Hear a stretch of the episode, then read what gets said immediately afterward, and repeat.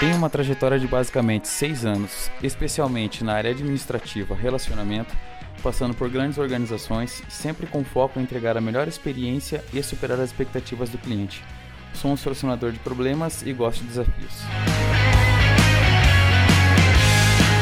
Por cinco anos, dedicada a entender indústrias, fazendo levantamento de dados, desenvolvimento de produtos e entendimento de ferramentas de qualidade, junto a diversos temas de engenharia de produção até que não se sentia mais preenchida com aquilo.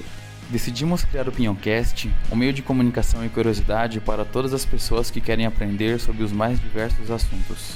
Entender como tudo começou, como foi a jornada do herói e como todo esse conhecimento pode ser replicado. E você pode estar nessa cadeira nos nossos próximos episódios.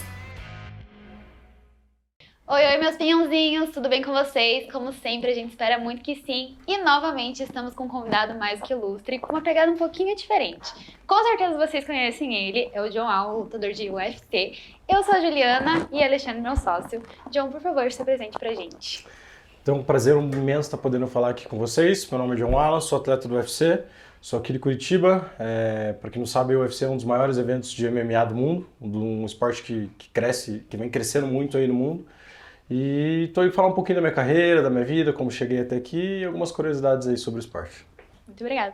Obrigado, professor. Aí também o Joe é meu professor, é, me deu bastante instrução, aulas, né? Hoje ele tem as coisas dele, realmente é, também questão de pandemia a gente já não consegue mais estar treinando juntos, mas meu professor também tem um respeito por ele enorme. Obrigado, professor, por estar aqui hoje. Obrigado mesmo. Vamos Nossa. lá então, pessoal? Então, vamos começar com a, com a pergunta misteriosa. Como que é ou como que é a preparação mental para você apanhar e manter sua sobriedade. E bater também, né? Não, é, é, é, é, que eu acho que o apanhar é mais difícil do que bater. Ou não? É, eu, eu digo assim, que o preparo mental que você tem que ter para apanhar ou bater é o mesmo. É. Porque não é o fato de, de em si de bater e apanhar, e sim de estar ali. Entendi. Então, para chegar até ali, você precisa de uma preparação. Né? E, e muito do que a gente faz ali, a gente repete milhares de vezes dentro da academia. Uhum. Então, muito do que acontece com o lance da luta mesmo, de tomar soco na cara, de tomar chute, de se machucar, a gente já está acostumado porque a gente já tem uma vida inteira né, de, treino. É, de treino. Então, a gente já está acostumado com aquele ambiente hostil, digamos assim. Mas a parte psicológica faz toda a diferença, porque eu sempre falo, se você não estiver bem, você pode estar bem fisicamente, fisiologicamente, tecnicamente, se o seu mental não estiver bom, na hora tudo isso que todo, todo esse resto não vai valer a pena. Entende? Não, não, o que vai fazer diferença é, é você ter sua cabeça forte, porque ali é, você tem que controlar a ansiedade, você tem que estudar seu adversário, você às vezes treina quatro meses para deixar tudo ali em 15 minutos, três rounds de 5 minutos. Entende? Então um detalhe faz toda a diferença. Então o mental é, é um desses detalhes que faz toda a diferença um na luta. Um dos principais, inclusive. Um né? dos principais, sem dúvida. E John, como é essa questão do desse suporte psicológico. Quem te dá esse suporte? Quem presta esse suporte para você? Como é feito?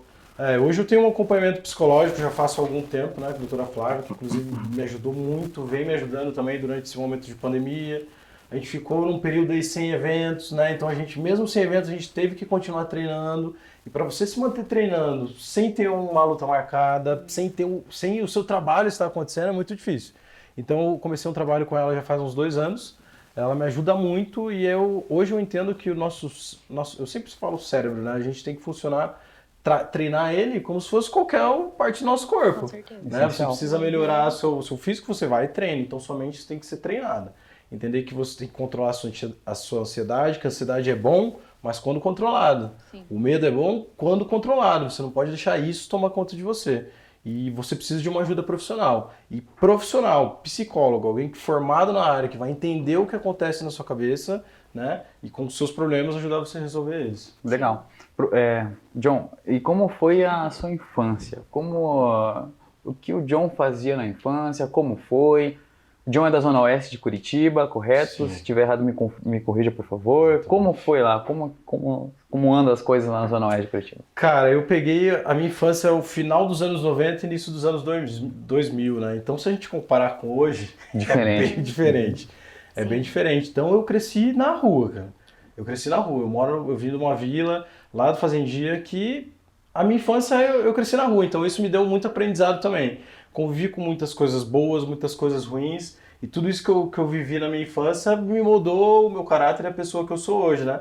Eu tive uma infância muito boa, cara. Eu acho que eu peguei a última leva da, das boas infâncias, de poder brincar na rua, poder ficar na rua até tarde, não ser perigoso, né? Hoje, você, mesmo ser adulto, né? Você não consegue ficar na rua. É verdade. Se você ir na panificadora duas quadras, oito horas da noite, cara, é perigoso. Entende? Então eu peguei esse final dos anos 90, foi muito bom. Acho que moldou muito o que eu sou hoje, né? É, as experiências que eu tive na minha infância até o que eu sou hoje, cara. Então foi bem legal. Legal. E o primeiro contato com esportes, então, John, foi o basquete, e aí para depois a luta. Como foi esse interesse pela, pela luta? Como chegou até o John Allen? Opa, quero fazer aquilo, quero dar um soco, um chute. Para deixar o basquete de lado. É, o meu primeiro contato mesmo com o esporte foi com o futebol. Hum. Mas era aquela coisa que a gente treinava ali, jogava. Hum. Não, nunca foi um negócio que eu pensei em ser jogador de futebol. Mas foi meu primeiro contato com o esporte. Mas o basquete foi o primeiro esporte que eu realmente ah, treinei. Ah, Mantive uma frequência, treinava todos os dias, jogava todos os dias. Só que foi um período que eu estava crescendo, né? Então ali dos 13 até os 17 anos. Então eu comecei a crescer, crescer e parei. Então eu comecei já a ficar baixo. Mesmo que ah. tenha uma, uma estatura alta, eu comecei a ficar baixo por esporte. Mas mesmo assim, comecei, continuei jogando. E aí comecei pro mundo da luta. Cara, eu nunca na infância, assim, início da adolescência, eu nunca pensei em ser lutador. Nunca foi uma vontade que eu tive de falar, ah, vou crescer e vou ser um atleta de MMA. Uhum. Mas as, eu sempre digo que a nossa, as experiências moldam nossas opiniões, né? Então eu comecei a viver, comecei a treinar na academia para emagrecer, uhum. fiz, fazendo só musculação e eu vi a galera treinando ali e eu, pô, achei legal, né, cara? Aí resolvi fazer minha primeira aula. Então, assim, eu, eu não, apesar de eu nunca assistir, não, não acompanhava eventos, não assistia, eu sempre gostei muito da luta, gostava de filmes, assim. Então, eu, minhas primeiras referências de lutas eram os filmes do Van Damme, Kickboxer Legal. e o Grande Dragão, Dragão Branco. São os filmes, assim, que eu mais assistia e que eu olhava e falava, cara, eu, eu acho legal isso, eu quero fazer isso. Entende? Então, quando eu cheguei na academia e eu vi aquilo acontecendo, uma aula de Muay Thai, eu falei, cara, eu quero fazer uma aula dessa. E foi quando eu fiz minha primeira aula. Fiz no intuito mais de emagrecer mesmo, perder peso. Sempre fui pesado, sempre fui mais alto, né? Então perdi peso muito rápido. E isso também me incentivou a continuar. Então, em poucos meses ali, eu comecei a levar vantagem sobre a galera mais antiga. Então, uhum. na, na luta, a hora que eu fiz as primeiras luvinhas ali, aquele contato, eu gostei, eu gostei da sensação, entende? Então, eu comecei a ver que aquilo ali era, era, era o que eu ia fazer pro resto da minha vida, assim. Uhum. E eu tive que decidir, porque assim, eu fazia todos os treinos que tinha na academia, né? Do, da tarde até a noite, fazia tudo que podia fazer. Morava na academia. Exatamente, rato da academia. Só que quando eu comecei a trabalhar, fazer esse estágio, começou a quebrar muitos meus horários. Eu conseguia fazer um treino, às vezes eu conseguia fazer dois. E eu comecei a ver que aquilo, se eu quisesse realmente ser um lutador, não era, eu não ia poder fazer aquilo. E aí comecei a me dedicar mais ao treino, sair desse trabalho e comecei a me dedicar muito nos treinos, muito nos treinos, e aí fui me graduando e já com 17 para 18 anos eu já recebi uma graduação que eu poderia dar aula. Então eu comecei a entrar no mundo da luta como professor. Massa. Já era atleta, atleta amador, já fazia algumas lutas amadoras, mas aí eu comecei a dar aula e aí comecei a ganhar dinheiro com isso e aí não parei mais, estou até hoje. Legal. John, é, como foi como é na realidade essa, o, o tratamento para quem é atleta no Brasil? Como é, qual é a perspectiva, a visão de quem não é atleta? Qual é o tratamento para você que é atleta aqui no Brasil? É rentável? É, assim, porque o que a gente vê de fora é que o olhar de quem é de fora, sim, ou o tratamento para o atleta é diferente quando o atleta é aqui no Brasil, né? Tem isso sim. ou é, a gente está Cara, eu vou dizer que viver de esporte no Brasil, cara. Independente do esporte. Independente do esporte, viver uhum. de esporte. É muito difícil. É muito é. difícil. Independente do, do, do, nível que você tá. Entende? É, alguns esportes aqui têm um incentivo um pouco maior, por exemplo, o futebol. Entende? Daí muita gente fala assim, porra, jogador de futebol ganha muito, ganha muito. Cara, eles não ganham muito. Eles ganham o que eles merecem. São os outros atletas que não recebem. Entende? Então, assim, eu, eu fiz minha carreira aqui no Brasil. Eu fiz mais de 15 lutas aqui no Brasil. Cara, se, se eu tivesse que pagar toda a minha preparação, o que eu recebia da luta não pagaria nem um terço do que eu, do que eu gastava, entende? Então eu tinha muita permuta, eu sempre consegui bastante patrocínio, uhum. consegui patrocínio de médico, de suplemento, de alimentação, e isso me que fez eu conseguir chegar até aqui. Então essas pessoas me ajudaram muito a chegar até aqui, porque se eu precisasse ter que gastar todo o meu bolso ou dependesse do governo ou de um apoio, né? é quase é muito difícil. É quase impossível, na verdade. Então, é, e no meio do caminho, muita gente vai ficando. Eu, na minha geração, não era o melhor. Nem de longe, não era o melhor. Só que eu fui o cara que fui mais, talvez o mais disciplinado. Fui o cara que correu mais atrás por fora, porque só ser lutador, só ser bom de luta, Não é o suficiente. não é o suficiente. Você tem que- saber se vender, você tem que saber falar, conversar, ir atrás de patrocínio, conversar com pessoas que vão te levar até esse caminho mais alto, né? Então, muita gente vai ficando pelo caminho, porque falta incentivo. Imagina, eu tô no UFC, o maior evento do mundo, tô entre os melhores do mundo, cara. O UFC é a Copa do Mundo do MMA, não existe maior, evento maior que o UFC. E mesmo assim é difícil eu conseguir um patrocínio. Entende? Ah, tipo, eu tô no UFC, as bolsas são as bolsas são os, os salários dos lutadores são boas? Sim, são muito boas. Mas pra quem já tá começando, já tem uma carreira consolidada lá dentro. Pra quem tá começando, é um dinheiro legal, mas e aí, velho? Eu lutei, eu estourei os ligamentos do meu joelho, faz sete meses que eu não luto. E aí, da onde vem o Como é que dinheiro? faz, né? Entende? É muito difícil. Então, aí, se você tem um patrocínio que consegue te, te ajudar de uma forma financeira, ajuda muito. E hoje eu não tenho nenhum patrocínio que me ajude com dinheiro. E isso é muito difícil, porque lá nos Estados Unidos, cara, os caras só treinam, velho. Então, o cara acorda, come, treina, descansa, acorda, treina. Por isso Os caras que viram é umas uma- máquinas, entende? Então, eles estão na nossa frente nesse quesito de organização, de ser atleta. Né? Eu sempre falo isso, que tem lutador e tem atleta. Claro. Lutador é aquele cara, cara que treina bastante, é um cara que é bom tecnicamente, é bom de porrada, o cara que tem o espírito do guerreiro, mas é o cara que não cuida tanto da alimentação, que não suplementa direito, que não dorme direito, que não tem um apoio. E o atleta é o lutador que consegue cuidar da alimentação, é o cara que cuida do sono, que descansa, que entende que ele não precisa fazer 10 treinos no dia, que às vezes dois treinos, um treino vai valer por esses 10.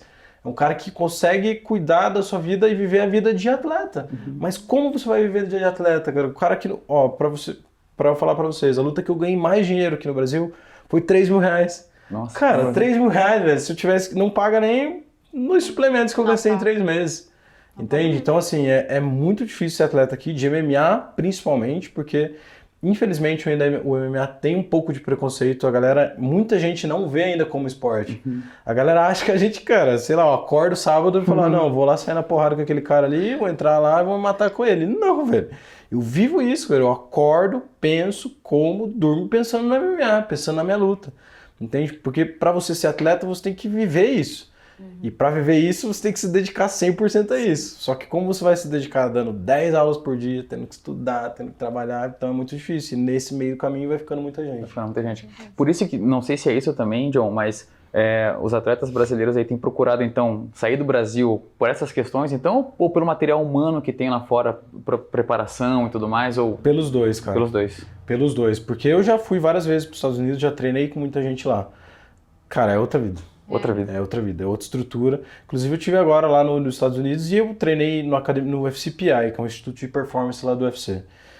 E, cara, eu subia Eu não queria ir embora, entende? Porque a gente tá ali na academia, a gente olha e fala: caraca, velho, é disso que a gente precisa. Rich a gente tá Franklin muito lá. atrás Ó. desses caras, velho. A gente tá muito atrás deles, velho. Muito atrás. Porque eu olho o tatame lá que eles treinam e falo, cara, se eu treinasse nesse tatame aqui, eu não tinha um terço das lesões que eu tenho. Com certeza. Entende? Se eu tivesse essa estrutura de treinar e ter uma banheira de gelo me esperando, de ter uma massagem me esperando, de ter um fisioterapeuta. Então é muito difícil. A gente está muito atrás ainda em questão de, de estrutura. Tecnicamente, nós somos bons, velho. Talvez até melhores do que eles. Só que o que eles fizeram? Os americanos são, velho, eles são, eles são, são bons, velho. São bons, são bons. Então o que, que eles fizeram? A gente sempre foi melhor do que eles em técnica. Nós somos- sempre fomos mais guerreiros e mais técnicos do que eles. Então o que eles fizeram? Eles vieram aqui e começaram a pegar os melhores técnicos. Uhum, levaram pra lá. Exatamente. Então eles já eram muito mais estruturados fisicamente, tecnicamente, é, fisicamente e estruturalmente. Eram mais organizados, porque eles veem o esporte de uma forma diferente. Então eles vieram aqui e começaram a pegar um. Ah, esse professor é bom de boxe. Pega o Vai. professor de boxe. Pega o professor de jiu-jitsu. Então hoje os melhores técnicos dos Estados Unidos, a grande maioria são brasileiros. Olha só. Entende? Então eles conseguiram equiparar isso. Mas, cara, igual brasileiro nunca vai ter. Porque nós somos uma raça diferente. Legal. Sim. Nós somos muito diferentes, mas a gente ainda tá muito atrás de estrutura, em qualidade de vida. Lá, cara, Poxa, outro mundo, né? pô, você fica 20 dias lá, você não quer voltar embora, né? Caramba, né? É e você, bem como diferente. atleta, assim, qual vantagem você acha que se o Brasil começasse? Porque eu acho que não é só no UFC que isso acontece. São Não. muitos esportes que não tem incentivo todos, quase nenhum. verdade. É, futebol tem, vôlei, beleza, mais ou menos ainda. É. E o resto é tudo esquecido. Qual vantagem você, como atleta, você acha que teria para o país investir mais em esportes? Cara, eu acho que é, um- é uma questão de educação. Entende? Porque, primeira coisa, nos Estados Unidos, se você é um atleta bom de wrestling, que é a luta olímpica, um atleta bom de futebol americano e basquete, a primeira coisa que você vai receber é uma bolsa para você estudar. né? Exatamente, cara. Aí você vê os, os atletas de basquete, você vê os caras totalmente educados, você vê eles dando entrevistas, você fala, cara, é muito diferente dos nossos jogadores né? de futebol. Certeza. Mas por quê? O cara é formado em administração, o cara é formado em direito. Ele foi incentivado a estudar para, para treinar. Aqui é diferente. Se você quer treinar, você tem que deixar parar de Para estudar, estudar, velho. É. Exatamente. Você tem que parar de trabalhar. Então, é, tá enraizado lá na nossa estrutura. E atleta hoje, ainda hoje, é visto como um vagabundo, cara. Entende? As É pessoas verdade. perguntam pra mim, pô, você luta ou você trabalha? Olha você só faz isso. Aham. Cara, como, Como assim? assim? Entende? As pessoas ainda não têm essa visão do esporte como profissão. Né? Então acho que é aí que está o ponto. Está enraizado lá na educação.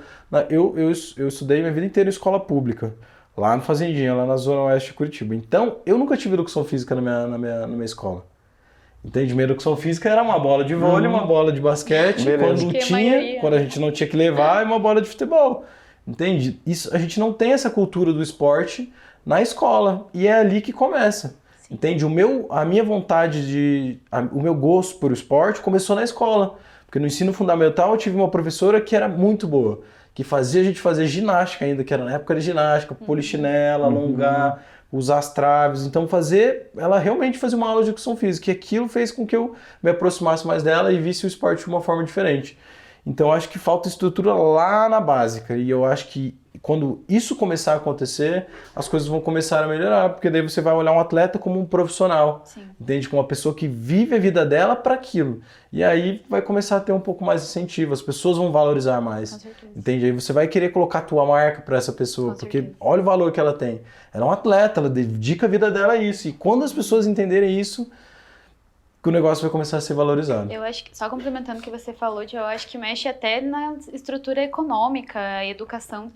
É, é o que a gente sempre fala aqui, né? Educação é a base de tudo se você quer melhorar o mundo, dê educação para as pessoas. É só Sim. um complemento de tudo que você falou. porque É exatamente isso.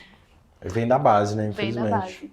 E John, é, é, agora você comentou sobre essa professora. Foi por isso deu algum start na sua infância ou na sua pré-adolescência para o gosto de querer fazer é, tanto a educação física como a sua formação e também a luta? Ou assim, duas perguntas, né? Por que o MMA? Por que se tornar um atleta de MMA e não levar para esse mundo corporativo, como o John falou mesmo que não é da sua pegada mesmo, né? Trabalhar Sim. nesses formatos aí corporativos.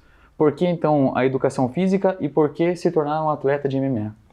Cara, a educação física foi porque eu também tive esse contato com essa professora, a professora Elisângela. Inclusive, há uns um ano e meio atrás eu tive, conversei com ela, Olha tive a oportunidade de conversar e falar isso pra ela. Porque ela foi fundamental na minha vida ali naquele início. Lá eu tava na quarta, na terceira, quarta série. Entende? É ali que você está moldando a sua cabeça. É ali que você, você vai que vai te engatilhar pro, pro resto da sua vida.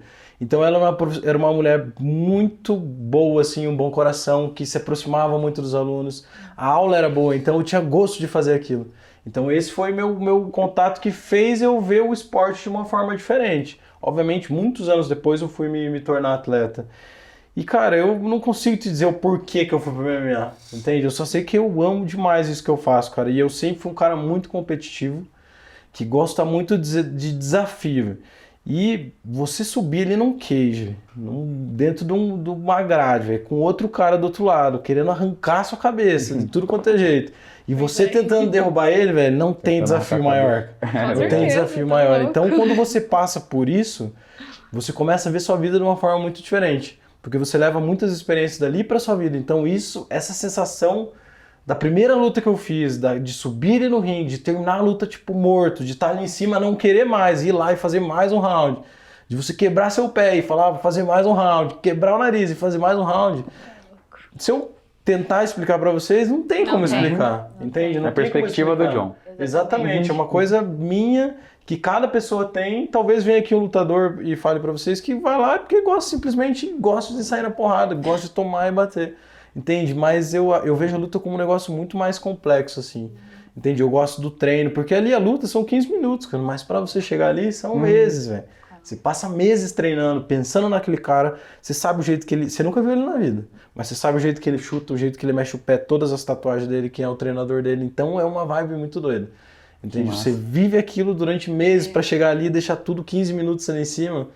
É uma sensação, cara, que é meio.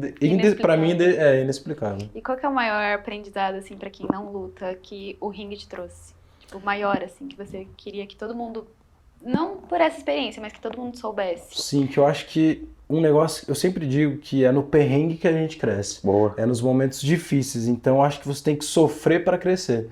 E a luta te ensina muito isso, cara. Muito, muito, muito. Porque às vezes você treina três meses, você chega ali, cara, você. É um deslize que você tá, você perde a luta.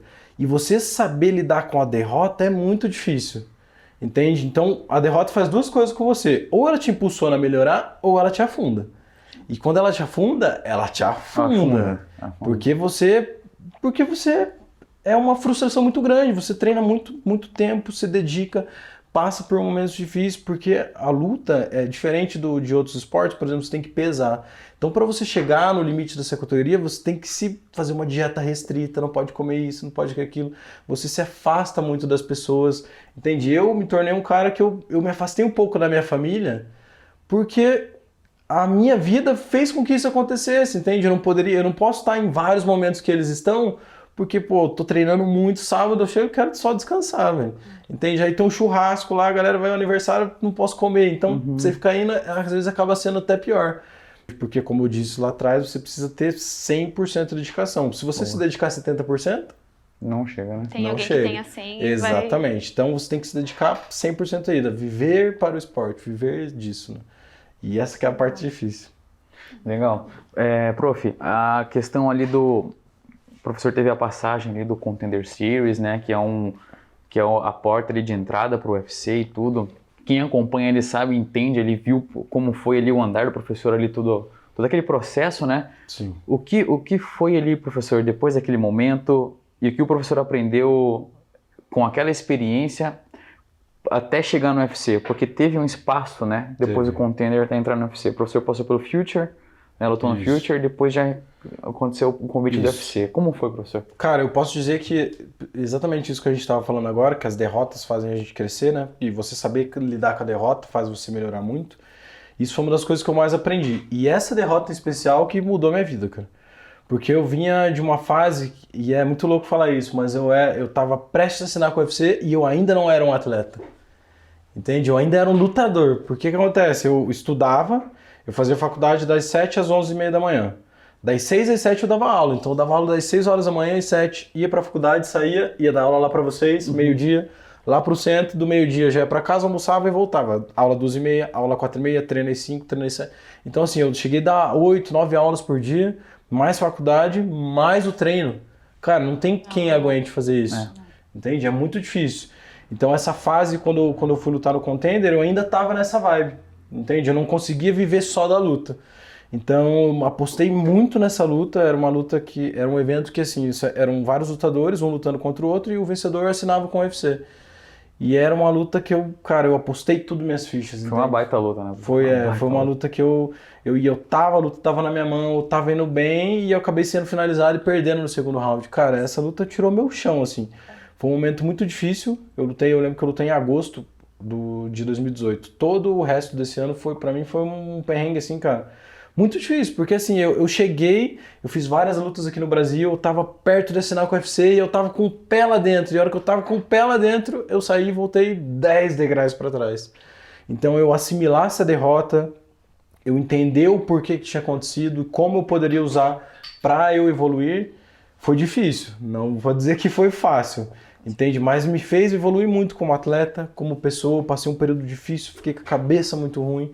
Então, a hora que eu come- consegui me entender de novo, a hora que eu vi já era 2019. E a coisa já estava acontecendo de novo. Então eu lutei em 2018 e eu fui lutar de novo só em julho de 2019, junho de 2019, quase um ano depois. E eu não tinha sofrido nenhuma lesão, nada. Eu realmente num momento conturbado, assim. Só que isso foi muito bom que quando eu voltei, quando eu me estabeleci de novo, eu falei, cara, não, agora eu vou usar isso como um incentivo. É, e mesmo que eu, eu perdi a luta, mas a luta foi muito boa, eles gostaram, eles me elogiaram bastante.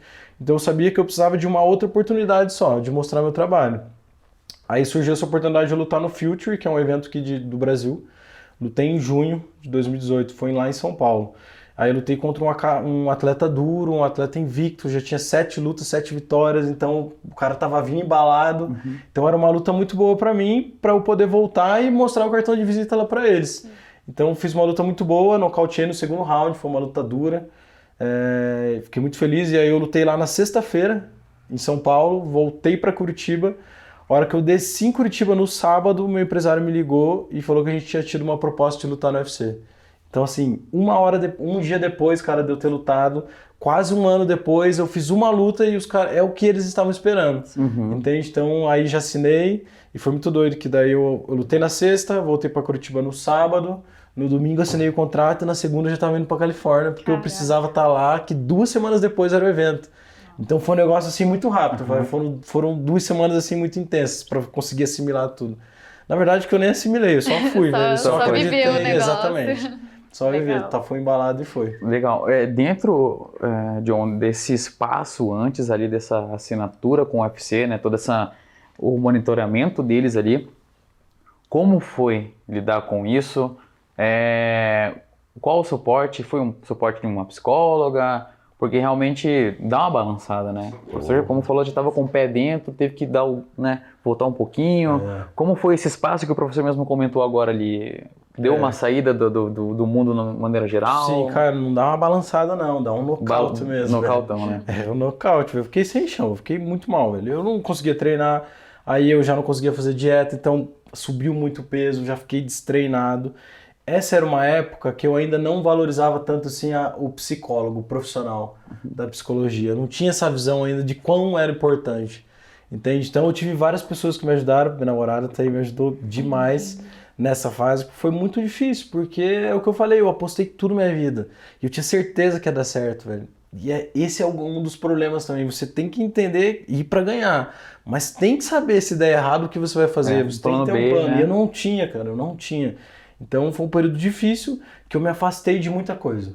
Muita coisa e muitas pessoas, assim. Eu não, não conseguia mais treinar do mesmo jeito, eu não conseguia sair com, com as outras pessoas, não conseguia me divertir. Então eu, eu acho que eu tive que curtir a deprê, né? Uhum, eu tive que, que curtir aquele momento, exatamente. Uhum. E quando você entende que é isso que você tem que fazer, fica mais fácil. Claro. Você fala, cara, eu tô mal, velho.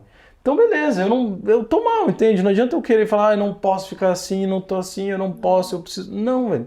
Então curte esse momento, entende o que está acontecendo, entende sua cabeça, o que é e para qual caminho você tem que seguir. Eu tive uma derrota agora no, no UFC, entende? Eu, eu fui, foi tão dura quanto essa do contender. Entende? Só que agora eu já sei lidar com a situação, é um pouco, é menos difícil. Sim. Né? Legal. E por. Ju quer fazer uma pergunta? Por, favor, por favor. Só, Senão só a pergunta. é que a complementação é igual a gente falou em vários outros entrevistados que a gente teve aqui, a parte do não. Eu acho que, é, não sei, quero que você me corrija se eu estiver errado. Esse, essa derrota para você foi como se fosse um não porque, assim, os não transformam as vidas e a gente precisa entender isso o quanto antes para não ficar se vitimizando no, no, mundo. Essa derrota foi como um não para você?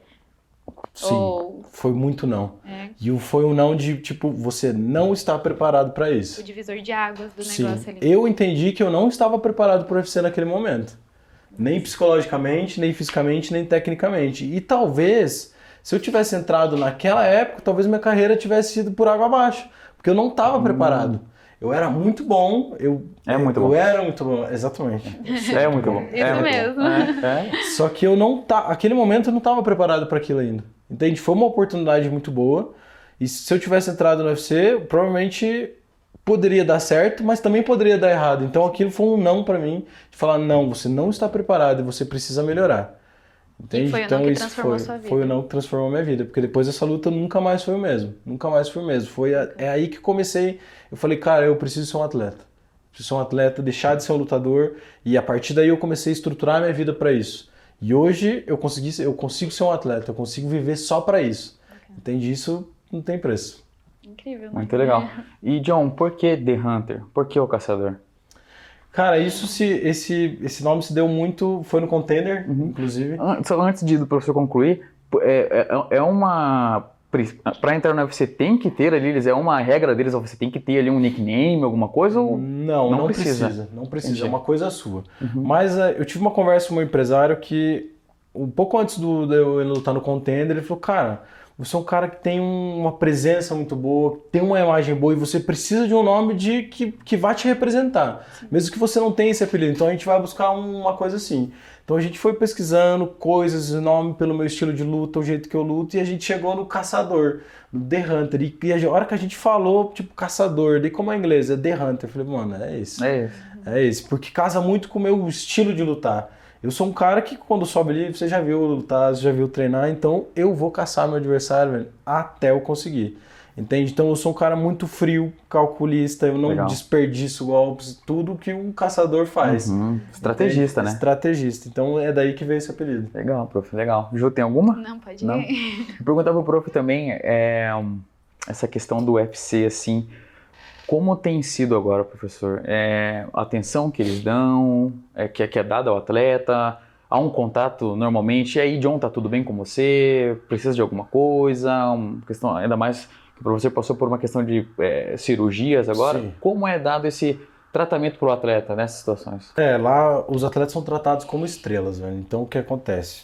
Lá eles entendem que quanto mais suporte eles derem pro atleta, mais o atleta vai render, mais o atleta vai estar preparado, mais ele vai lutar melhor e assim o show vai se melhorar e tudo melhora.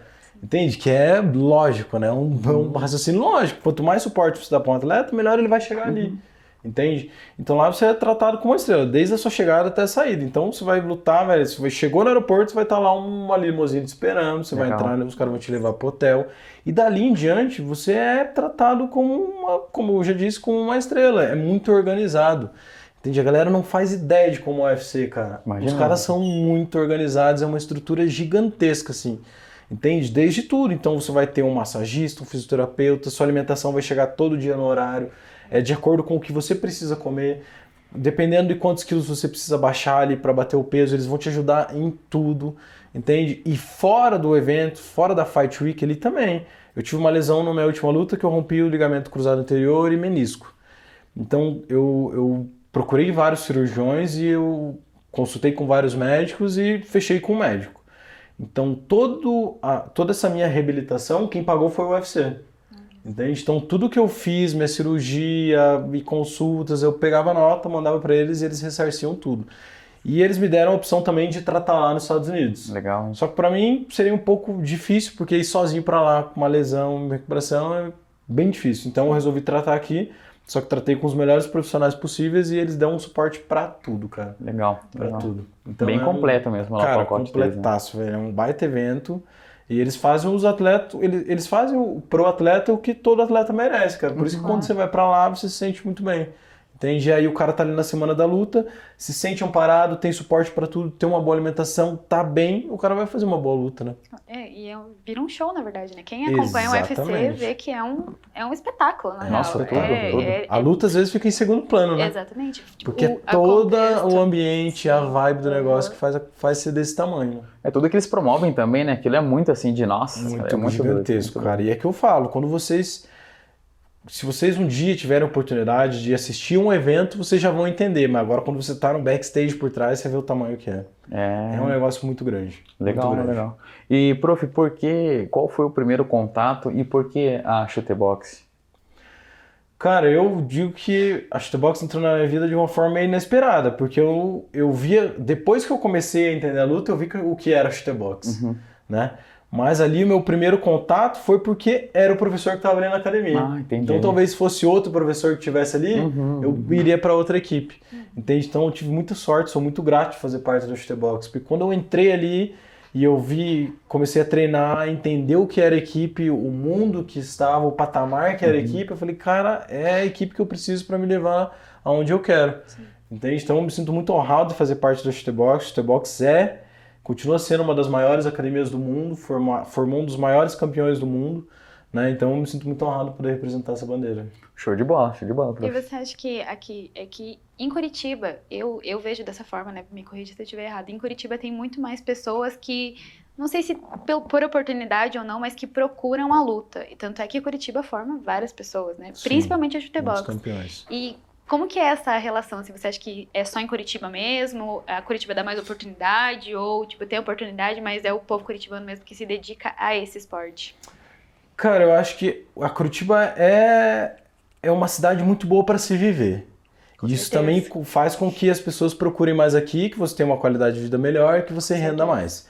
Mas daqui saíram vários campeões. O Muay Thai no Brasil não começou aqui, mas muito do que aconteceu se deu aqui. O Vale Tudo muito começou aqui. Entende? Então, o Rio era, sempre foi muito forte também com a luta livre e o jiu-jitsu, mas o Muay Thai veio aqui de Curitiba. É, foi daqui que saíram as raízes e hoje todas, praticamente 99% das academias que tem em Curitiba saíram da É Chutebox. verdade. Entende? São atletas de atletas que saíram, alunos de pretas que saíram e, e formaram. 99%, pouquíssimas vieram de fora. Eu diria quase 100%, assim. Então, a gen- nós temos muitas raízes aqui. Entende? Começou lá atrás, uma academia com 40 anos, cara, é muito tempo. tempo. Entende? Lá esses caras estavam saindo na porrada, fazendo vale tudo em 95, 93, 90, 88. A gente nem imagina um negócio desse. Os caras já estavam vivendo isso. Entende? Então eu acho que sim, a capital, a, a Curitiba é a capital da luta no Brasil. É, formaram vários campeões aqui que saíram da chutebox e campeões que mudaram a história do esporte, né? Porque eu acho que você ser um campeão é uma coisa, agora você mudar a história do esporte. Entende? Se o esporte é o que é hoje, é por causa da chutebox, é por causa do nosso mestre Rudimar Federico, que levantou a bandeira e conseguiu fazer a, a chutebox chegar no mundo todo. Sim. Legal. E, e normalmente, John, o que, que você faz ali fora do, do- Não treinando? Não sei se também se o John tem espaço, tem momento para descanso?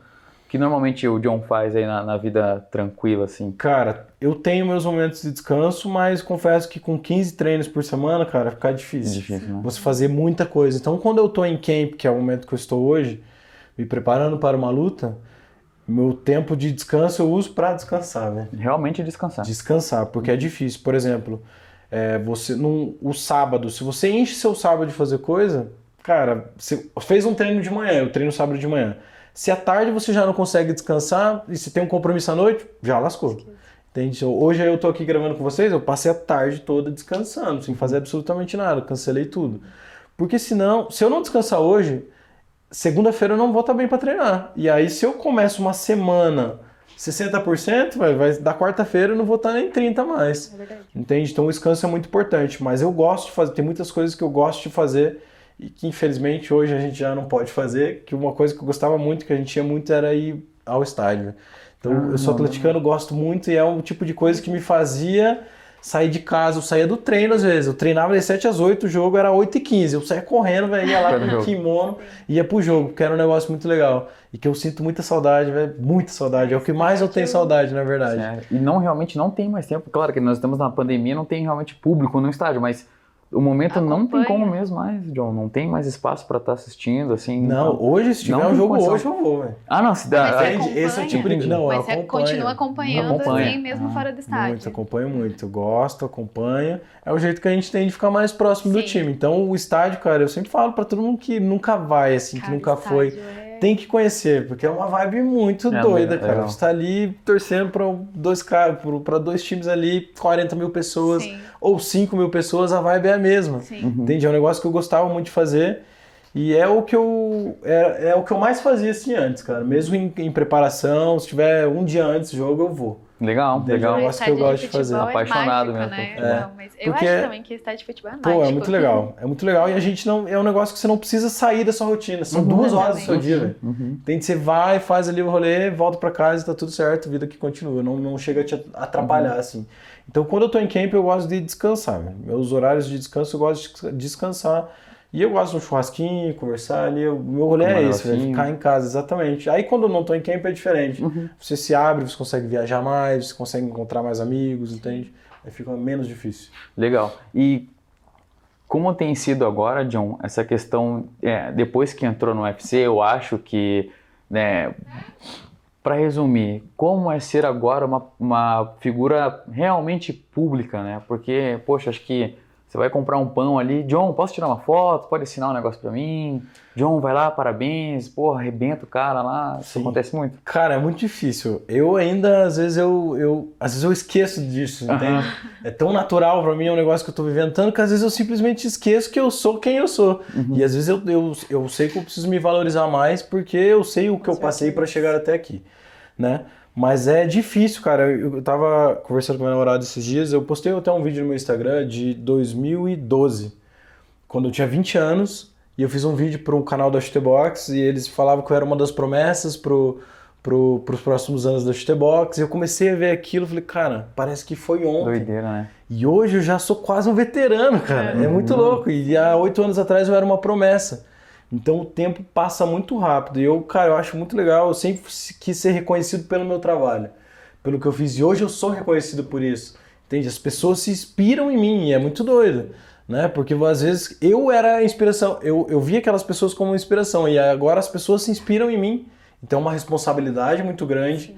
Muito grande, porque eu vejo quanto as pessoas me acompanham, quantas pessoas repetem o que eu faço, falam o que eu faço, o que eu falo, né? Então é uma responsabilidade e você tem que saber lidar com isso. Muita coisa que eu fazia antes, eu não Pode. faço Não faz mais. mais, né? Muita coisa que eu postava antes, eu não, Não, não posto mais. mais, né? Entende? E, por- e isso também vai moldando você, vai te, te tornando, vai fazendo você evoluir, né? Crescer, mudando. E, e dentro desse espaço que o professor agora comentou, é sobre essa visão, né, esse, o olhar agora que teve lá naquele momento que a Chutebox é, fez aquela entrevista, ele, olha, você é um, um futuro, há um, há um futuro promissor em você, John Allen.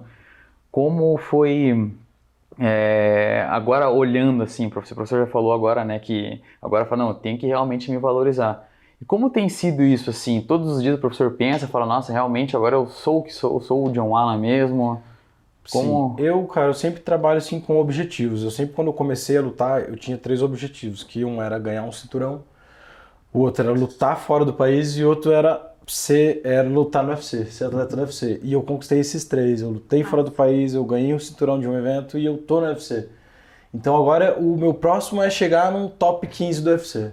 Legal. Depois que eu chegar no top 15 do UFC, eu vou chegar no top 10, depois do top 5 e até eu conseguir chegar, buscar um título, né? Então, eu sempre, eu, eu sempre trabalhei dessa forma, minha vida foi se encaminhando para essa forma, né? Qual foi a pergunta mesmo? Era bem isso mesmo, a, a trajetória do... É, da- a é né? Difícil, né? É, então, essa trajetória, cara, eu vejo que assim, por exemplo, eu vejo, eu tento achar sempre o ponto que, em que minha carreira mudou. Uhum, Bem isso mesmo, professor. Nós falamos aqui, nós temos um termo que é a jornada do herói ou da heroína. Bem isso que a gente quer saber, assim, qual foi a jornada do herói até hoje, né? Tem muito para se trilhar, mas Sim. Cara, muita gente me pergunta no Instagram o que eu faço para eu conseguir ser, me motivar, ser motivado para treinar. Eu falo, cara, motivação é papo furado. Sim. Isso não existe. Você acha que eu tô motivado? Hoje eu tava morto, cara. Eu fiz Cansado. 15 treinos essa semana. Eu não consegui levantar da cama. Quinta-feira eu não consegui levantar da cama, entende? Eu tava quebrado, só que eu tinha mais treinos, três treinos para fazer. Então o que, que você precisa ser? Disciplinado, Disciplinado. velho. E o que mudou a minha vida foi a disciplina. Quando eu entendi que independente se eu tava mal, se eu tinha brigado com a namorada, se eu tinha brigado com a mãe, se tinha batido o carro, se furou, se o trabalho tá uma nhaca, o que que você tinha que fazer? Você tem que cumprir suas tarefas. Sim. É isso que vai fazer você evoluir, entende? E foi isso que fez eu evoluir quando eu comecei a ser disciplinado, quando eu comecei a entender que eu teria que abrir mão de algumas coisas para eu conseguir um outro objetivo, entende? Quando eu, eu realmente quis pagar o preço, quando eu paguei o preço, minha vida mudou. Então a disciplina é que fez isso comigo, cara. Porque se você não for disciplinado, você não faz. É verdade. Não faz, porque você vai começar a arrumar. Aí você fala, ah, hoje eu vou lá, mas tá sol. Aí no outro dia tá chovendo, você fala, puta, cara, eu Uhum. ia, mas tava chovendo. Aí no outro dia tá frio, tu fala, pô, hoje tá frio, então eu não vou. Entende? Você começa a colocar empecilho em tudo, em tudo. Então a disciplina te traz isso. Você entender que você, independente do que você acontece na sua vida, você tem que fazer. Você vai fazer, e isso vai fazer você evoluir. Legal, Com legal. certeza. Ju, tem alguma? Pode continuar. Perguntar também, é, prof, sobre. Poxa, até me, até me passou aqui. Qual era a pergunta? Ah, lembrei. O professor comentou agora que está em momento de camp, tá certo? Sim. Tá mesmo? Então tem alguma coisa já para acontecer aí. Sim. Brasil. Passa pra nós. Não, já tem uma luta marcada no UFC, mas ainda não posso divulgar e falar o adversário porque ela já tá tudo engatilhado, mas Ah, eu ainda aham. não assinei. Entendi. Ah. Provavelmente o contrato vai chegar aí nesses próximos dias, Uhum. mas eu, não- eu já tenho adversário, já tenho data, eu já tenho tudo, então em novembro eu vou lutar. Você Novembro. atualiza a gente, a gente posta lá no nosso, Com na nossa certeza, rede pra com acompanhar. Isso, Vai ser uma luta boa Legal. contra um adversário duro, um cara de nome, que já lutou com vários caras bons aí, então vai ser uma luta que vai fazer eu, eu voltar pro, pro, pro negócio de novo. Legal. E qual é a cor da bandeirinha dele, prof? Dá pra falar, não? Cara, Coletiva, né? Melhor esperar, então tá É, vai certo. ficar, vai, certeza. vai ficar, vai, vai ficar ficar, muito- um número restrito de Não, tá pessoas. certo, tá certo. Não, é, então deixa quieto. Melhor, é. melhor, a gente melhor. começa a pensar quem é, mas, Exatamente. mas tudo bem. Mas então já tá nessa correria, já tá no, no caminho, Já, já. cara, já comecei, eu já comecei. Então, essas, essa foi minha primeira semana realmente de camp. A gente tem 16 semanas até a luta. Foi minha primeira semana e, cara, não poderia ser melhor. Eu realmente senti toda essa vibe da luta de novo, porque é muito diferente. Quando você tá treinando, seu adversário, agora, quando coisa fala, é ele, é tal dia e você precisa fazer isso. Aí muda totalmente sua cabeça. né? Então, essa semana é o que eu falei. Eu tava mal, tive, fiquei mal da sinusite. Achei que era Covid, fiz dois testes, não era, graças a Deus. Graças Continuei na pegada, tava mal, mas eu não pensei nisso, velho. Eu tava pensando lá na frente. Toda vez que eu, eu falava, cara, hoje eu tô muito cansado, o treino não vai ser bom. Eu falo, cara, em novembro tem uma luta e independente do jeito que você esteja, você precisa ir lá e fazer o seu Você melhor. vai fazer. Entende? Então é isso que eu tô fazendo hoje. Então a gente já tá em preparação e provavelmente nos próximos dias aí vamos ter mais informações. Legal. E essas 16 semanas aí que, que já iniciaram aí também, John, é, muita coisa já mudou na sua rotina, por exemplo, a questão de alimentação, agora já, Já. deixa de lado algumas coisas para comer. Isso é Já. ruim, professor? Da, chega lá na frente ou agora já tá sendo ruim ou nem é ruim nada assim? Cara, ruim não é bem a palavra, mas é Uhum. o que eu falo, você tem que pagar o preço, você tem que entender Sim. que você precisa fazer aquilo, se você, você quer chegar lá bem, então você vai ter que fazer aqui. Uhum. E eu hoje eu vejo a alimentação, eu sempre falo assim, que você tem que parar de comer e começar a se alimentar. Uhum. Entende? Porque comer é fácil, velho. Você Com come certeza. qualquer Qualquer coisa, até coisa. essa mesa que você quer deixar, Tiver com come. fome? Mas você se começar a se alimentar, você precisa entender o seu corpo como uma máquina. Entende? Se você coloca um combustível ruim no seu carro, o que acontece? Vai ele não rende. Entende? Ele não vai render do jeito que ele tem que render. Então hoje eu vejo a nutrição, a alimentação dessa forma. Eu, en- e eu entendo e eu sei que quanto melhor eu comer, melhor vai ser meu rendimento, melhor vai ser meu descanso. Então hoje pra mim é muito mais fácil, assim. Hoje eu já vou, em, tipo, por exemplo, hoje a gente vai jantar com alguns amigos e eu vou lá e vou comer minha dieta. Todo mundo vai comer o que eles quiserem e a gente vai comer, eu vou comer o que eu preciso comer. Entende? Então eu mudo a chave na minha cabeça e isso não me atrapalha mais. Mas foi um dos grandes problemas da minha carreira. Era fazer dieta, cara. Era fazer dieta. Porque eu não era um cara disciplinado, então eu deixava pra perder tudo ali nas últimas semanas. Aí é uma sofrência sem tamanho. Então hoje eu já venho, eu entendo que não é só o peso que você precisa bater, é sua performance, né? Você, precisa, você precisa ser um cara melhor, um atleta melhor. E a alimentação tá 100% ligado com isso. velho. 100%. Com Você pode ser, treinar muito, fazer tudo certo. Se você não comer certo, não dar boa. Mas assim, e é tranquilo, hoje também acho que já está mais adaptável, né? Já está mais tranquilo ali também com toda a experiência, né? E o histórico. Mas ainda o professor tem dificuldades, assim, poxa, não vou, não vou lá porque eu sei que o pessoal vai comer lá uma pizza, então eu não quero passar vontade. Ou nem passa batido, professor. Vai, Não, hoje eu não tenho mais esse problema. vai come, Não come vou, e leva a sua alimentação Eu restrita fico ali. até de cara quando eu vou nos lugares e as pessoas não comem por causa que eu falar, ah, você não pode comer, então a gente vai comer isso. Eu falo, não, velho. Pode entende? comer. É, velho. Uhum. Eu quero que vocês façam isso, entende? Pra mim não vai fazer diferença. Vocês não precisam deixar de fazer isso por causa de mim. Eu tô aqui, é minha luta, é minha experiência, são coisas que, que eu preciso fazer e vocês precisam entender que não é um sofrimento pra mim, isso é meu trabalho. E hoje eu entendi isso, mas antes era e eu deixava de ir, eu Uhum. não ia. Não ia mesmo. Pra não passar vontade. Então hoje eu não passo vontade, velho. Entende? Eu entendo que aquilo é um momento que eu tô passando pra, pra lá na frente eu conseguir conquistar meu objetivo. Então Mas hoje é- eu não tenho problema. Desculpa. Mas é. Você quer concluir mais Não. alguma coisa? Mas é legal essa, essa parte das pessoas quererem te apoiar também, né? Sim. Tipo, as pessoas deixarem de comer por você. Tipo, eu Sim. acho uma atitude muito empática. Eu também. E. So- Desculpa, pode falar. Não, Agora eu pode. te cortei. Mas e, teve. é, desde o começo da sua carreira, assim, você teve essas pessoas te apoiando ou Não. não? Foi só. É Na só verdade, agora. ninguém. te- As pessoas não entendem, cara. que Até assim, hoje eu. Até mudou. hoje, muita Sério? gente não entende. Às vezes eu vou no lugar, eu levo a marmita, as pessoas falam, ah, mas por que você não come só uma coxinha? É só um Caramba, brigadeiro. Falei, É não é só um Não, brigadeiro, não é só um entende? brigadeiro. Agora é um brigadeiro, que aí amanhã é mais uma coxinha. Então no, no montante isso fica cheio, entende? Sim. Então as pessoas não entendem que isso faz muita diferença. Uhum. E que é aí que eu falo a questão da educação, de ver o atleta como uma pessoa especial, porque nós somos pessoas especiais. Sim. Você, ninguém aqui nessa sala aguentaria passar o que eu passo. Com certeza. Entende? Nossa, com certeza Então, mesmo. e é isso que eu falo. E as pessoas não entendem, infelizmente. Mas o que você falou, eu também acho muito legal isso. Entende? Das pessoas quererem fazer o que, o que você está fazendo para te ajudar. E nas últimas semanas eu. na- e aí eu. eu, eu- todo mundo come a dieta. Eu vou comer Ah. arroz, frango e bros, todo mundo vai comer. Mas quando tá na- uma- um pouco mais afastado da luta, eu prefiro que eles não comam. Porque às vezes eu, eu também sei. Hoje eu, eu tenho um ciclo de amigos que, que me entendem, que entendem o meu esporte, a minha vida. Entende? Eles sabem que a importância que é isso para mim. Só que eu também sei a importância que é para eles estar ali final de semana se reunir, fazer um churrasco, tomar uma cerveja, comer. Então eu não quero que eles deixem de fazer isso. Entende? Eu- e, e eu isso que eu quero. Eu sempre falo para eles, falo, ó, se eu não fosse lutar, vocês iam fazer dieta hoje? Não. Então coma. Come. Entende? Você ia fazer dieta? Então beleza, então você vai me acompanhar. Se não, você come, entende? É isso que eu quero, que eu, que eu quero que, que vocês estejam aqui à vontade também. Que vocês não estejam aqui, tipo, querendo comer uma pizza e comendo um franguinho com brócolis. Entende? É. Então eu também eu valorizo muito essa parceria e nas últimas semanas é sempre assim. Já vai jantar, é todo mundo na mesma dieta, cara.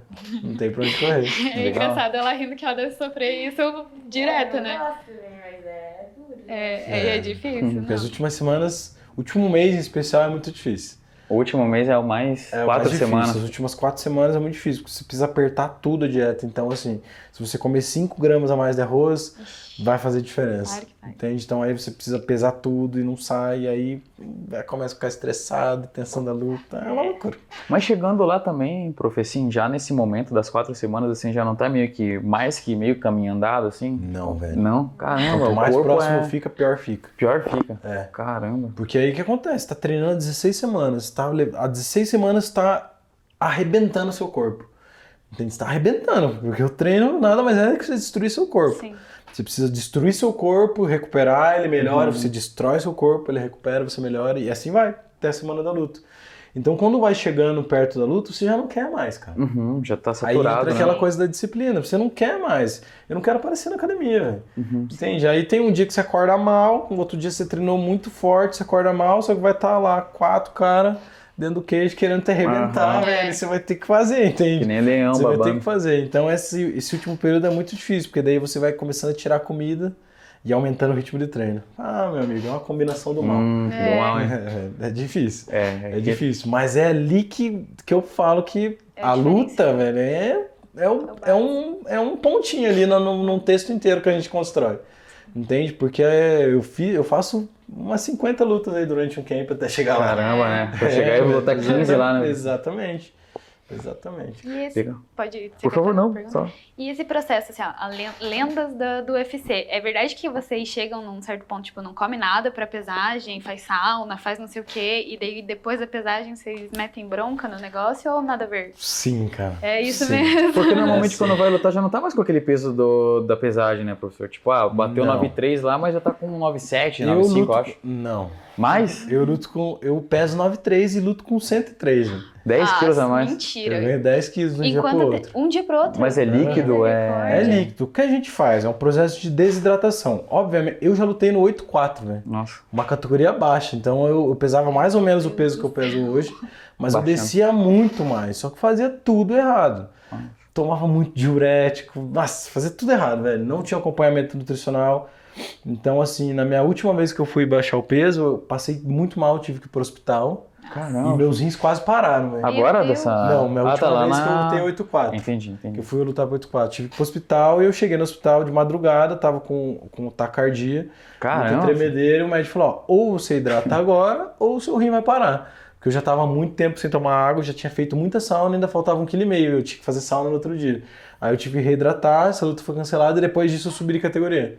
Subi e fui pro 9,3. Mas hoje, por exemplo, eu tô com 108. Eu, eu tive uma lesão, fiquei muito tempo sem treinar, Sim. forte, então eu ganhei muito peso. Voltei lá, fui lá pra 115, cara. Fiquei Nossa, caramba. Mal. Que Nem parece você tem? Desculpa. eu tenho 1,87. Pode continuar. Aí fui coisa. 115 quilos. Então agora já comecei a baixar, já vim algum, há mais de um mês que eu tô fazendo dieta. Já tô chegando no 108 e agora eu preciso chegar no 105, que é meu, meu, meu peso de melhor performance, assim. E aí o que eu faço? Eu, eu vou com 105 praticamente até o último mês. Aí o último mês eu vou perdendo ali, eu, eu desço até o 100 e eu saio de Curitiba geralmente 10 dias antes com 100, 100 quilos.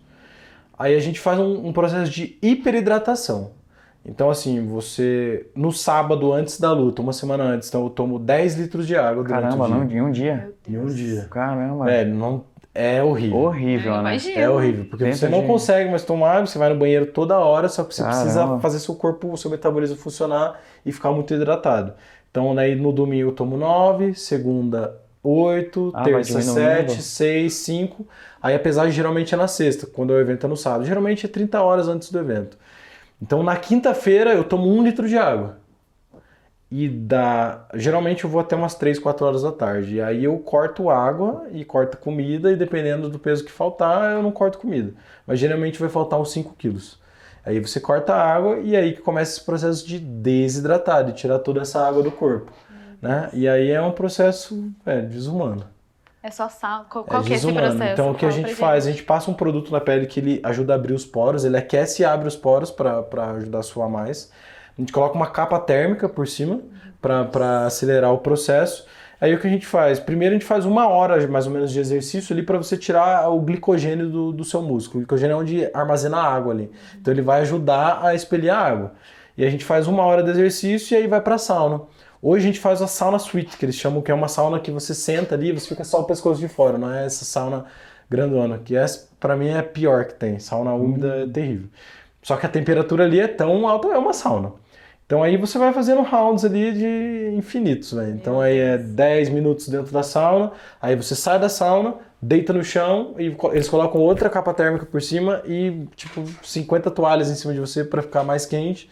Aí é 10 minutos ali, 10 minutos de toalha, 10 minutos de sauna, 10 toalha, Caramba. 10 minutos até dar o peso. E esse exercício vocês fazem já com esse produto e com o- a capa por cima. Sim. Misericórdia. É de muito Deus. difícil. Não, tem que É gostar muito muito, difícil. pra fazer um negócio. Esse- desse. essa é a parte mais difícil, cara. Eu já vi, cara, umas coisas feias assim. Eu já Certo. saí carregado de sauna muitas vezes. Caramba. Eu já fui pra balança carregado muitas vezes. Hoje eu consigo fazer isso de uma forma mais saudável. Eu deixo pra perder o máximo, o máximo do mínimo possível, né? Então hoje eu perco de 4 a 5 quilos que eu consigo fazer isso sem sofrer muito.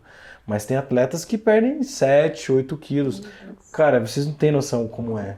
Eu- Entende? É, não É tá desumano. Não. É desumano. Você chega no seu limite. Qualquer pessoa que faria, se fizesse metade do que a gente faz, morreria. Morreria. Porque é um negócio muito extremo. Você leva o seu corpo ao limite de um jeito, porque assim, você está sem comer, sem tomar água há 24 horas e você está fazendo exercício e sauna para tirar o máximo da água que tiver. Entende? E nisso seu corpo já está estressado de um tempo inteiro. Então você precisa ter um acompanhamento médico, nutricional e seja que seja tudo organizado. Porque, cara, se você fizer errado, não vai dar certo, obviamente, e você corre risco de vida. Claro. Entende? Não, não adianta falar que não, porque sim, se você fizer errado, tem chance sim de você morrer. Por isso que você precisa ter um acompanhamento médico e um acompanhamento nutricional junto ali, pessoas de confiança para poder te ajudar nisso. Aí a gente pesa, pesou, aí você já pode se começar a reidratar. Então, geralmente a gente começa com líquidos, né? Você repõe eletrólitos e sais minerais. Lá, né? Porque antes aqui eu pesava, a primeira coisa, fazer uma bacia de macarrão com carne Eu moída, cara. perguntar. Fazia tudo errado, tudo que não pode fazer. Imagina você tá 30 horas sem comer, sem Então, beber água. Aí você sai, pá, macarrão. Carboidrato na veia. Passava mal pra caramba, vomitava Sim. toda a luta, fazia tudo errado, velho. Fazia tudo errado. Então lá, que hoje a gente tá no UFC, eles te dão um protocolo. Então nas primeiras duas horas você só repõe sais, sais e eletrólitos. E aí você vai fazer a sua primeira refeição sólida três horas depois. E aí você pode comer à vontade, né? Mas o ideal é que você mantenha a sua dieta que você estava fazendo anteriormente. E nesse processo aí de desidratar, como você desidratou, então tudo que você manda de água para dentro, seu corpo pá, incha tudo de novo. Então ele recupera essa água, o seu glicogênio volta, seus músculos incham, e eu chego a recuperar 10 quilos de um dia pro outro. Caramba. Tem atletas que recuperam até 15 quilos. Até né? 15, né? O Misericórdia. Borrachinha é um cara que um Caramba, dos caras né? que mais que recuperam. Ele luta com praticamente quase 100 quilos, velho. Ele bate 8,4 e no outro dia ele luta com 9,6, 9,7. Por isso que o apelido dele é Borrachinha? É, também. também. Fez Por, sentido. por que assim que. Mas isso é, é vantagem pro atleta? Não. Mas por que acontece então? Por que ainda acontece isso? Cara, é uma cultura que vem lá do boxe que não vai mudar, cara. Não vai mudar, não, vai tem chance mudar, de mudar. por- pelo business, velho. Ah, tá. Porque, por exemplo, hoje teve um- esse evento que a Jennifer lutou, que foi o evento do McGregor. A pesagem tinha 15 mil pessoas, velho. Então, Entende? é a É, parada. outra vibe, é outro evento. É outro a pesagem é um evento Uhum, à parte. uhum. Entende? Então isso precisa acontecer. Eu acho que tem que ser um pouco mais controlado. Uhum. Entende? Por exemplo, eu faço de uma forma saudável. Eu já fiz muita merda, já fiz muito errado. Mas hoje eu faço de, uma, de um jeito saudável. Eu consigo fazer isso. Só que tem pessoas que acham que é uma vantagem você ganhar muito peso. E não, porque o que, que eu faço? Eu volto pro peso que eu praticamente fiz meu camp inteiro. Então eu me mantive esses quatro meses ali aproximadamente com 103. Então quando eu for lutar, eu vou estar com o mesmo peso que eu treinei. Meu corpo já está acostumado com aquele peso. Tudo que, que vem de excesso não vai fazer Sim. não vai fazer bem. E outra coisa é a água. Sim. Eu sempre falo assim: você tá lá, um cara, você- os dois bateram 93 quilos. Só que no dia da luta, um tá com 95 e o outro tá com 103. Só que com, o que tá com 95 tá com 90 quilos de massa magra. Uhum. E o que tá com 103 tá com 88 quilos de massa magra. Quem tá em vantagem? Quem tem mais músculo, não é Quem tem mais peso. Não é 3 quilos a 4 quilos de água que vão fazer diferença. O que faz diferença é a sua constituição física. Uhum. Né? E isso faz muita diferença. Então, eu não concordo, velho. Eu acho que tinha que ser um pouco mais controlado. Controlado. E se não é controlado, que as pessoas ficassem mais perto do peso. Uhum. E esse é o grande problema dos lutadores, dos lutadores e não dos atletas, que as pessoas não têm a, a condição de ficar num, num peso bom. Entende? Porque você tem que comer bem, você tem que suplementar, você tem que fazer dieta, treinar. Descansar. Então, exatamente. Então, quando você. Geralmente, quando luta o peso, pá, explode, vai lá pra cima. Aí o cara ganha muito peso e começa a treinar, pá, baixa tudo de de novo. E fica nesse processo fisiológico que vai acabando com o seu organismo, né? É. Então acho que tem que ser um pouco mais controlado. Controlado. O UFC tenta fazer isso. Atletas que sobem muito no pós-pesagem, não o UFC, na verdade, as comissões, né? Ah. Dos estados onde acontecem os eventos. Eles, eles te convidam a subir de categoria. Eles falam, ah, você está Ah. subindo muito peso, então você tem condições de lutar na categoria de cima. Ninguém faz isso, né? Mas Com eles, certeza. eles dão uma notificação, fala, e aí eles tentam controlar Uhum. esse, esse, esse rebote. Mas essa, essa questão também, prof, de. Ah, o cara lá tem é, 8-4, o exemplo que o professor usou aí do Borrachinha, né? 8-4, mas luta lá com 100 quilos e algumas coisinhas ali, né? um pezinho a mais. Não é melhor, então, para os dois atletas ele chegar no dia e talvez se pesar no dia e pesar e lutar com realmente o peso que é dele? Porque se ele luta no 8-4, não tem que lutar com 8-4, ele luta com 100 É. e poucos. Esse seria o ideal. Uhum. Mas aí você vai entrar em uma outra briga, que é a parte do business, do Entendi. show. Então deixa acontecer mesmo que é, é Exatamente. tem realmente cara. o, tem cara, a essa função dele. discussão nem existe, velho. Entendi. Essa galera Entendi. nem entra nessa discussão. Órgãos grandes tentam entrar nisso e, e simplesmente não é levado pra frente, Olha porque só. é uma cultura que vai ser difícil tirar. Uhum.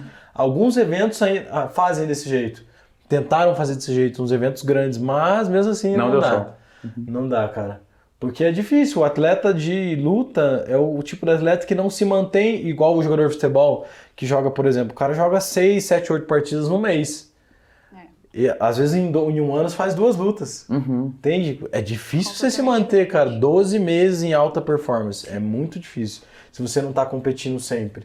Entende? Então tem isso também, que o atleta não consegue se manter em forma 100% do tempo. É quase impossível, é difícil.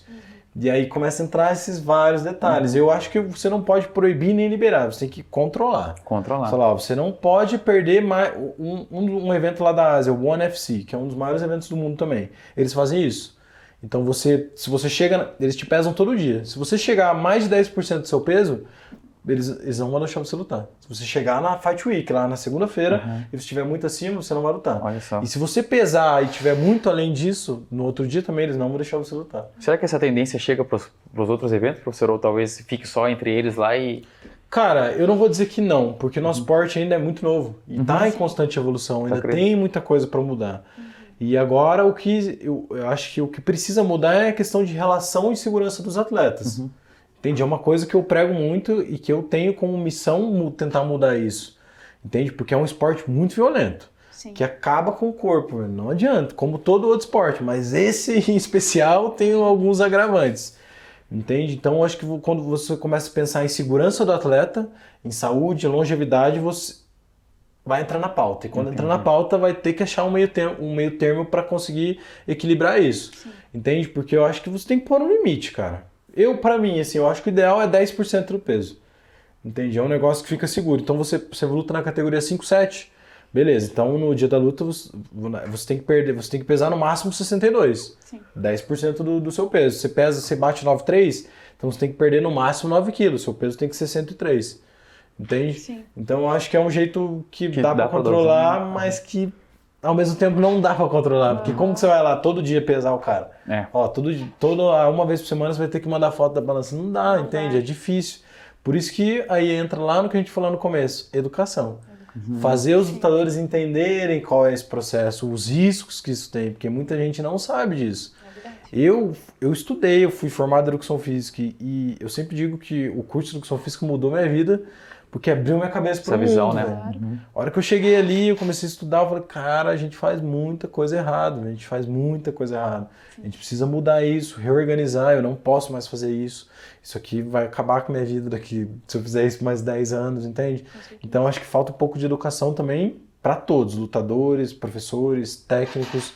Falta um pouco de estrutura ainda educacional assim no esporte. Legal. E o John, ele pensa é, em diversificar a renda? O professor agora no momento ou é, talvez, por exemplo, como um é, gerente de algum atleta ou abrir uma empresa? Sim, cara, eu, eu penso muito nisso. Eu sempre falo isso, que a galera acha que quando você entra na UFC você fica rico. Uhum. Não é bem assim. Não. Dá pra ganhar dinheiro? Dá. Dá pra ganhar muito dinheiro? Dá. Dá pra ganhar. Mas eu sempre uso eu mesmo, por exemplo. Eu lutei em dezembro, eu tive uma lesão no meu joelho. E aí, o que, que eu faço na minha vida? Nesses 7, 8 meses que eu fiquei sem competir. Parado, né? 100 mil reais, velho, pra um atleta que ficar um ano parado, não é nada. Entende? Não é nada. Se você tiver que pagar um aluguel, sua recuperação, fisioterapia, já foi 5 mil. Com certeza. Entende? Você não consegue fazer nada. É pouco dinheiro. E eu penso nisso, então eu tento, eu já venho estruturando, tem alguns investimentos que eu faço, estruturando minha vida para lá na frente. Eu sei que eu não tenho uma carreira muito longa, né? Eu quero lutar até o, o quanto eu conseguir, mas eu sei que a carreira de atleta não é longa.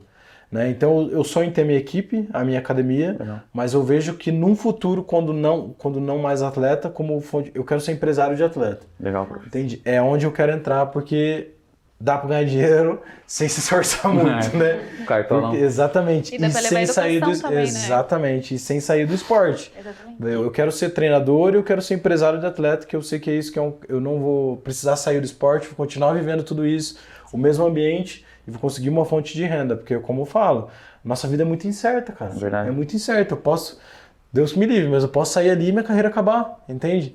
Um acidente, um dedo que você corta, um joelho que você. Essa cirurgia que eu fiz foi uma cirurgia muito pesada, entende? Se tivesse dado errado, pra onde ia minha carreira? O que, que eu ia fazer?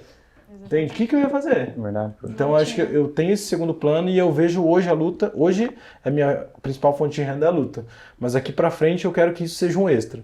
Eu preciso ter uma renda fixa, entende? Então eu tô me estruturando minha vida pra isso. Legal. E para a gente encerrar, professor, o professor quer deixar uma mensagem para quem está assistindo, para uma mensagem positiva ou, né, uma instrução para que não desista, para que continue nos seus sonhos, uma mensagem assim. Eu quero deixar esta mensagem no dia de hoje. Cara, eu quero. Eu quero primeiro dizer para valorizar, começar a valorizar os atletas. Entende? Ver o atleta como uma pessoa especial, que, que ser atleta é muito difícil, que infelizmente a gente não tem essa cultura, não tem essa educação, mas ser atleta é muito difícil, os atletas precisam ser valorizados. E eu quero dizer para todo mundo que eu sou o exemplo que trabalho, persistência e disciplina dá certo. Dá. Eu venho de uma, de uma família humilde, eu venho de um bairro humilde, onde as pessoas não tinham nada, entende? Sobreviviam com muito pouco. E mesmo assim eu consegui chegar, porque eu fui disciplinado, eu tracei um objetivo e eu trabalhei para isso. Então eu quero deixar um recado para as pessoas que se você tem um sonho, você tem um objetivo, que você seja disciplinado, que você trabalhe, que você vai conquistar. Entende? E você tem que acreditar. A primeira coisa é acreditar. Se você não acredita no seu sonho, ninguém vai acreditar por Ninguém você. acredita. E se você não corre atrás do seu sonho, ninguém vai correr por você. Entende? E a disciplina está extremamente ligada a isso. Então, se você tem um sonho, seja disciplinado, trabalhe, mentalize, pense nisso o tempo todo, que eu tenho certeza que vai conseguir chegar no seu objetivo. Legal. Obrigado pela presença, prof. Foi essencial para nós aí. Bom demais. Obrigada mesmo, né? Então é isso, meus pinhãozinhos. Deixa o joinha de vocês, compartilha com todo mundo, já se inscreve para não perder mais. Novamente, muito obrigada por essa aula que você deu pra gente, por todas as dúvidas que você tirou e principalmente pelo ensinamento da educação, porque é o que a gente quer pregar aqui, na verdade, é, é mostrar para as pessoas que elas precisam ter educação para tudo na vida. Exatamente. Educação vai, vai mudar o mundo. Vai mudar o mundo. Já está mudando, Já está na verdade, mudando. né? Graças a Deus. Muito bom. E quer deixar suas redes, professor, por favor, para o pessoal te encontrar? Sim, então o meu Instagram é John Alan UFC, J-U-H-N A-L-L-A-N. UFC e o Instagram e o Facebook também, John Alan UFC. Então, vocês vão estar lá, eu, eu posto bastante coisa, minha rotina de treino, como funciona e bastante curiosidade sobre os eventos, sobre o MMA também, então acompanha lá que tem bastante informação. Então é isso, gente. Vai estar aqui na descrição também todas as redes para vocês acompanharem todos nós. E é isso. Tchau, pinhãozinhos!